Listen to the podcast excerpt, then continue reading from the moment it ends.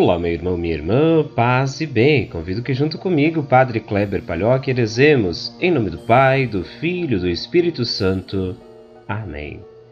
O evangelho que nós rezamos hoje é de Mateus, capítulo 4, versículos 12 a 17 e 23 a 25. Naquele tempo, ao saber que João tinha sido preso, Jesus voltou para a Galiléia, deixou Nazaré e foi morar em Cafarnaum, que fica às margens do mar da Galileia, no território de Zabulão e Neftali, para se cumprir o que foi dito pelo profeta Isaías.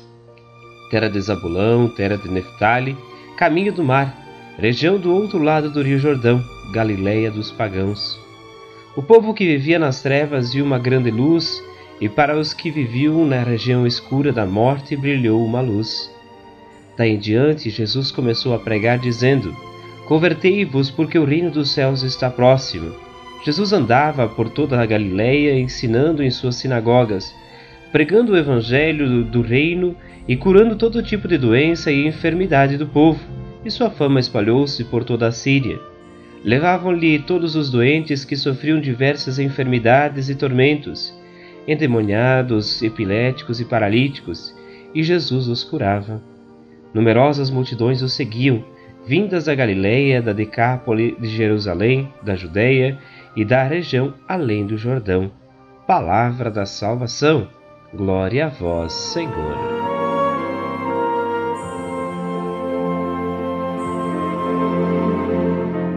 Feliz Ano Novo, meu irmão, minha irmã. Que Deus te abençoe, que este ano seja cheio de luz e de ternura em vossa vida, que Ele possa te conduzir em seus passos.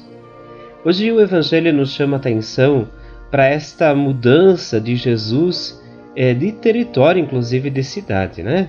O texto de Mateus vai nos apontando esta saída de Jesus de Nazaré para ir morar em Cafarnaum e lá se cumprir aquilo que a Escritura também apontava. Jesus vai viver junto aos pagãos e evangelizar. Mas é importante por trás desta viagem, dessa mudança, a gente perceber que Deus se coloca sempre junto daqueles que mais precisam dele. A ação de Jesus junto aos endemoniados, epiléticos, paralíticos que o texto nos apresenta é a ação de Deus junto aos pequenos, junto àqueles que mais necessitam. Deus sempre acompanha o seu povo, especialmente aqueles mais pequeninos, os mais sofridos, os mais pobres. Não que deixe de olhar para o outro, mas olha com mais ternura nesse momento para esse povo. É importante que também a gente não sinta ciúmes desta ação. Nós geralmente é, precisamos associar esta ação de Deus também com a ação de um pai, de uma mãe, que quando um filho está doente precisa de maior cuidado. Não significa que deixa de amar o outro, mas significa que precisa olhar com mais ternura e mais cuidado para aquele que está mais necessitado. Assim é a ação de Deus também junto àqueles que mais necessitam. O seu olhar se estende e a sua ternura desce sobre eles. Rezemos, Ave Maria, cheia de graça, o Senhor é convosco. Bendita sois vós entre as mulheres, e bendito é o fruto do vosso ventre, Jesus. Santa Maria, Mãe de Deus, rogai por nós, pecadores, agora e na hora de nossa morte. Amém.